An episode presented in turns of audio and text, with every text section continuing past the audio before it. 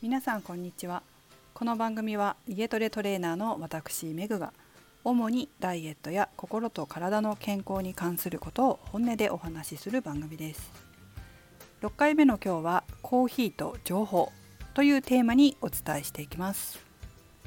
と私は18年フィットネスの仕事をしています。フィットネスというのは健康維持増進のための運動。まあ、それを指導するのが仕事なわけですが18年も仕事をしているといろんなことを質問受けます。でこういう質問とかあのたまに受けるんですけどテレビでこういうことを言ってたけど雑誌には違うことが書いてあった。インターネットのこのサイトではこういうふうに書いてあったけど他のサイトでは違うことが書いてあった。どっちがいいんですか？どっちが正しいんですか？とかね、まあ、そんな風に、えー、いろんな情報を調べてわからないこと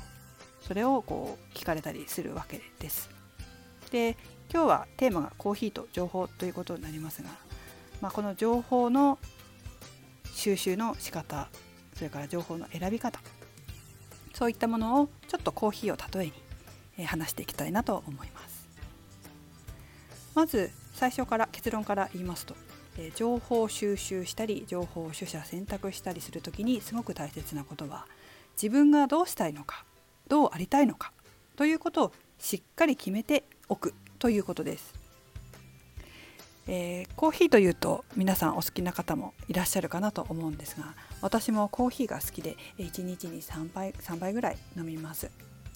でまあ、コーヒーと同じぐらいサッカーも好きでして、えー、自分もママさんサッカーをやってるんですけどまあ、同じように試合も J リーグを見に行ったりもします J リーグを見に行くってことはまあ好きなチームがあったり好きな選手がいたりするんですけど今この新型コロナウイルスの件で J リーグもやってませんし選手たちは練習もしておりませんね。で練習がないのもあって、まあ、試合もないのもあってその選手の方々がファンやサポーター向けにインスタグラムでインスタライブを生配信してくれたりしてるわけです。私もこう好きな選手がいるので、えー、好きな選手のインスタライブはよく見たりします。でその好きな選手がですねある日こんなことを言ってました。その選手もコーヒーが好きみたいなんですけど、まあ、コーヒーは好きでよく飲むけど、えー、飲む時に注意していることがありますと。でそれは食後30分経ってからコーヒーを飲むようにしてる。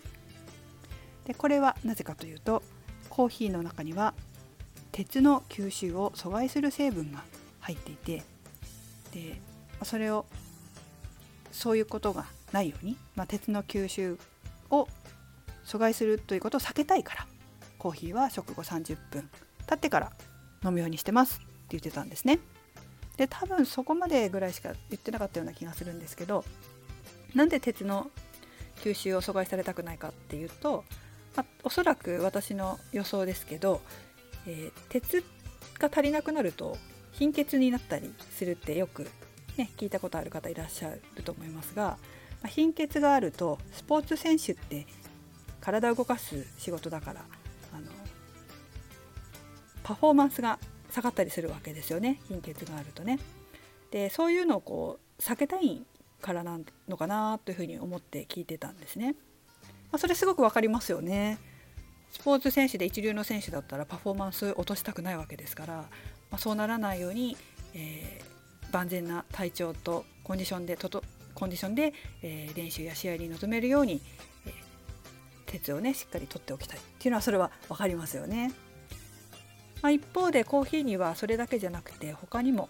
いろんな成分が含まれています。でその中にはですね血糖値の上昇を緩やかにするという作用を持った成分もあるわけです。でその作用を持った成分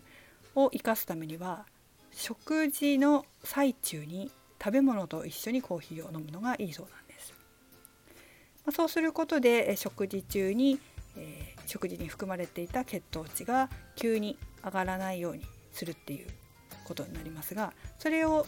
それをするとどういいかというと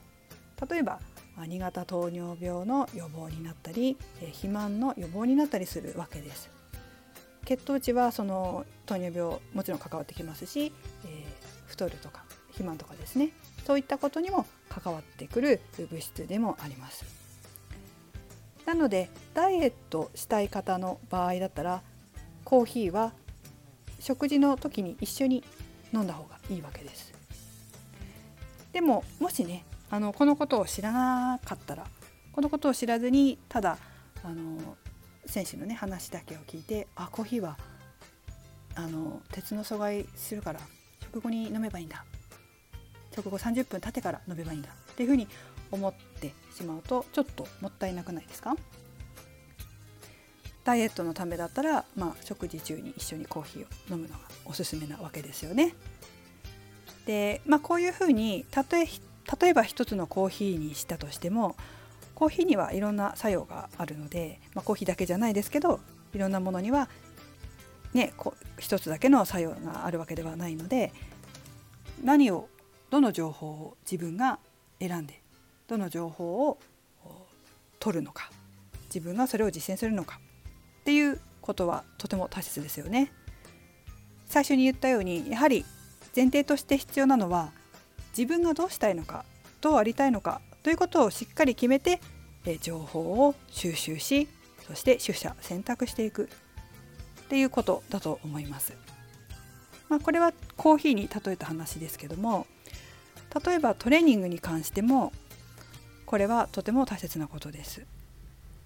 雑誌とかに筋トレの方法とかよくね出てますよね、まあ、インターネットとか YouTube とかにも出てると思いますけど、まあ、それをただやるっていうのももちろん悪いことではありませんが自分がもし細マッチョになりたいという場合はムキムキのめちゃくちゃマッチョになりたいっていうこう筋肉隆々のねっていう人とはトレーニングメニューが違うわけですよ。でも何も考えずにただまあ乗ってたからやったみたいな感じでやってしまったらその結果細マッチョになりたかったのにものすごいムキムキになっちゃったっていうことだってあるわけなんですよだから何も考えないで情報を収集するよりもまずは自分がどうしたいのかどうありたいのかということを決めてから、え情報を集めてで自分のその目的に合ってるかどうかそれで情報の取捨選択をしていった方が効果的で効率的なわけです。まあ、ダイエットもそうですよね、まあ、いろんなトレーナーさんがあのすごくいっぱいいて、まあ、いろんな体型があるわけですけども女性でもムキムキな人とかあと筋肉はムキムキではないけどお腹が締まってるとかあとはそんなにムキムキでもなければすごいガリガリでもないけどなんか女性らしい体型してるとかいろんなパターンがあるわけですから誰のメニューを誰のやってるメニューまあ誰が提供して、まあ、どういう目的で作ってるメニューなのかっていうのをきちんと知ってる知った上で自分がどうしたいのかどうありたいのかで選択していかないと自分の理想の体型とはかけ離れてしまうというわけです。はいまあこんな感じで情報の、えー、今日はですね収集の仕方選択の仕方というのをコーヒーに例えてお話ししてみました。是非ご自身に役立てていただければと思います。それではまた。